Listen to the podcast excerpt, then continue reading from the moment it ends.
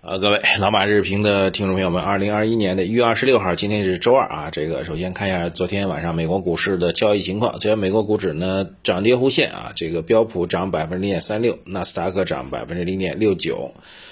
道琼斯微跌百分之零点一二。那么板块来讲呢，科技股继续上涨啊，苹果涨了两点七七，那么特斯拉涨了四点零三，这两个股票都是创出收盘的历史新高。啊，这个美国的涨跌互现呢，主要的原因就是美国的这个财政刺激方案啊，现在是拜登版的财政刺激方案，呃，在美国国会呢也遇到了挑战哈。美国就这样的，就是你当总统，你的法案我就我就制约；你换一人当总统，你的法案就另外一个党就来制约，就这么回事儿，来回折腾啊，总归这过程是少不了的。所以美国股市呢也会因此。一会儿晴一会儿阴啊，一会儿好一会儿坏啊，这个中间的波动肯定是有的。但最终，但是作为投资来说呢，还是那句话啊，这个你一定要跳过现象去看本质，看到大的概率会是什么。那么大的概率呢，美国肯定还是要会出刺激方案的。那么过程肯定有波折，但只是刺激方案什么时候出，出多大规模而已啊。这个规模也不会特别小哈，即便。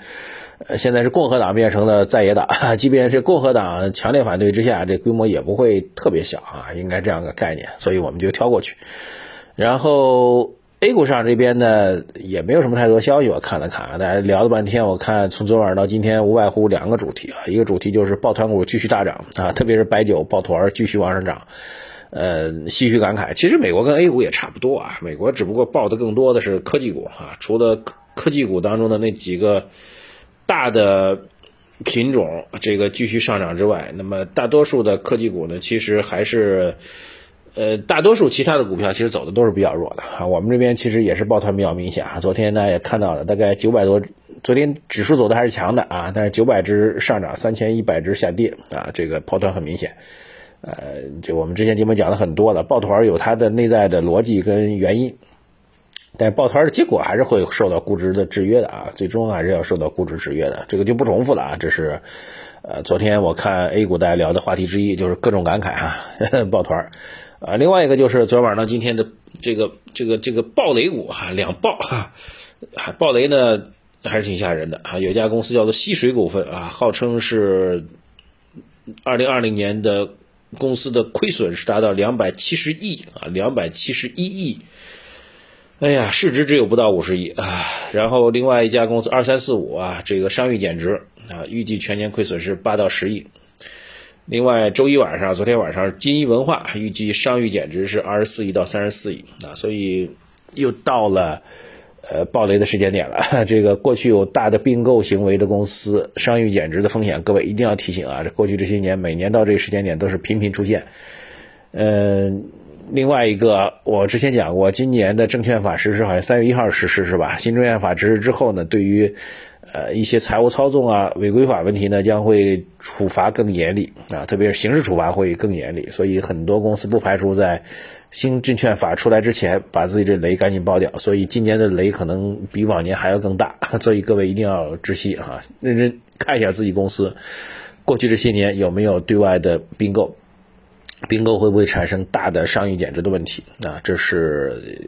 这个业绩暴雷的一个事情啊。另外一个呢，就是两件事情放一块儿啊。这个为什么抱团白马股啊？这个抱团白马股的另外一个原因呢，就是他们的业绩还是比较清楚的，没有那么多陷阱啊。这个你如果报一些这个，如果去拿一些这些小盘股啊，业绩不太透明的公司的股票，这一暴雷，这谁受得了啊？对，所以其实事情都是相互在一起的啊。短期来看。这种状况还是比较难改变的啊，但是长期来看还是估值来决定一切啊，这是一大块带过。好，今天既然消息面内容不太多啊，那我们重点来讲一个事情啊，那就是后台很多人在问，我们一直说基金基金产品买投资的话不买新基金，哪怕是再牛公司的再牛基金经理的新基金也不买。呃，很多朋友听了半天还在那问到底为什么？我今天的关于基金的。跟我们普通投资人投资的几个区分，我来给大家讲一讲，好吧？或者基金公司不为人知的事情啊，给您稍微讲一讲啊。呃，还有个四五分钟吧。第一个，不买新基金为什么啊？因为其实道理很简单，因为这波行情呢已经涨得很高了。您现在在买新基金，买了之后，它还有三个月到半年的建仓时间啊。那三个月到半年的建仓，也许这波行情啊，就算这波行情没有结束，但它肯定成本已经比我们一年前或者两年前买的贵的多得多了。那这部分你买的这个新基金它所建仓的这个品种，由于估值是在高位，所以一旦市场出现下跌的话，别人还都有盈利的空间，老基金还有盈利的空间啊。那么新基金呢，就直接就掉头向下了，就直接就账面的亏损，直接您就是净值直接就亏损了啊，这个承受是承受不起的啊，这是不买新基金的原因之一。另外一个，第二个呢，就是基金不为人知的事儿，就是基金公司呢，它其实也是在压注啊。你说哪个基金公司就呃神到了某一个基金经理一出事就就。天崩地裂啊，然后注定的是一个大英雄，还真不是哈。这个大的基金公司呢，布局都很简单，呃，就各个行业我都有基金产品来发，对吧？你像这波行情，比如说被低估的这个，比如说石化、钢铁、煤炭啊，这个它都有基金基金产品在发啊。那么这么多行业当中的，呃，拿这些龙头的品种，在每一波行情当中，不管你怎样风格转化，我终归是有一个。有几个这个基金产品或基金经理是被打造成黄金基金经理的？那说白了，他并不是说这基金公司或者基金经理有多牛哈，当然确实有一些牛的基金经理啊，啊，那每个公司都能拿出来的原因就是他撒胡椒面，都撒了，然后正好这一波赶上了某个行情，然后这个行情的某个基金经理就被打造成一个明星基金经理，所以很多时候并不是。基金经理创造了行情，而是行情创造了基金经理啊，这是第二个你不大清楚的事情，就是对基金经理的能力呢，也不要过度的神话。但是确实有一些啊几轮牛熊都穿越过来，业绩很好的，但这个真的是凤毛麟角，在中国基金经理当中不会超过二十个啊，呃，当然我们有七八千个基金产品嘛，对吧？所以大多数的所谓明星基金经理呢是赶上了，是。是他命好哈，这个要要提醒给您。第二个、第三个，再回到新基金逻辑上来讲啊，这个新基金建仓呢，一般就会建仓自己已有的老基金的产品，会把自己老基金的持有的股票市值再往上打，然后呢，目的呢就是保持自己明星基金经理的身份，就是我手头有。比如我管三四个基金产品，啊，四个吧，两个老的，两个旧的，两个新的，两个新的业绩我并不能够保证它买到高位还能够长期赚钱，这很难，对吧？但是两个新的建仓之后呢，先建我那两个老的，所以我那两个老的肯定依然是 就自己自己左手打右手吧，左右手互搏啊，周伯通。那这样的话，老基金的业绩会变得更好啊，所以呢。他继续维持自己明星基金经理的光环，还可以继续发行基金啊，所以这是第三个。第四个呢，就是基金经理赚钱跟你赚不赚钱没有什么关系啊，这也很重要。就是他他自己弄了一个，当然基金一般来说，基金公司会要求基金经理自己也会拿出，比如几十万啊，甚至上百万的资金投到自己基金产品当中来，但这个钱对他来说没有那么高啊。这个为什么呢？就是比如我。我自己管一基金产品，然后我自己跟了五十万啊，然后这基金产品做的不错啊，去年赚了百分之五十，但我五十万也就赚个二十五万、三十万到头了，这个绝对金额对于基金这行业来说其实并不算多啊，这个所以要解释一下。所以基金公司怎么赚钱呢？主要还是把自己的盘做大，就我这基金十几十亿、上百亿、几百亿、上千亿啊，现在已经有上千亿的基金经理了，那每天管这么大市值，每天管的市值的基础上来抽这管理费，所以他的目标主要是把盘子做大。至于业绩与否，赚了百分之三十五、十、八十、一百，这个是一个相对的收益，对他来说是没有关系的啊。所以它主要赚的这个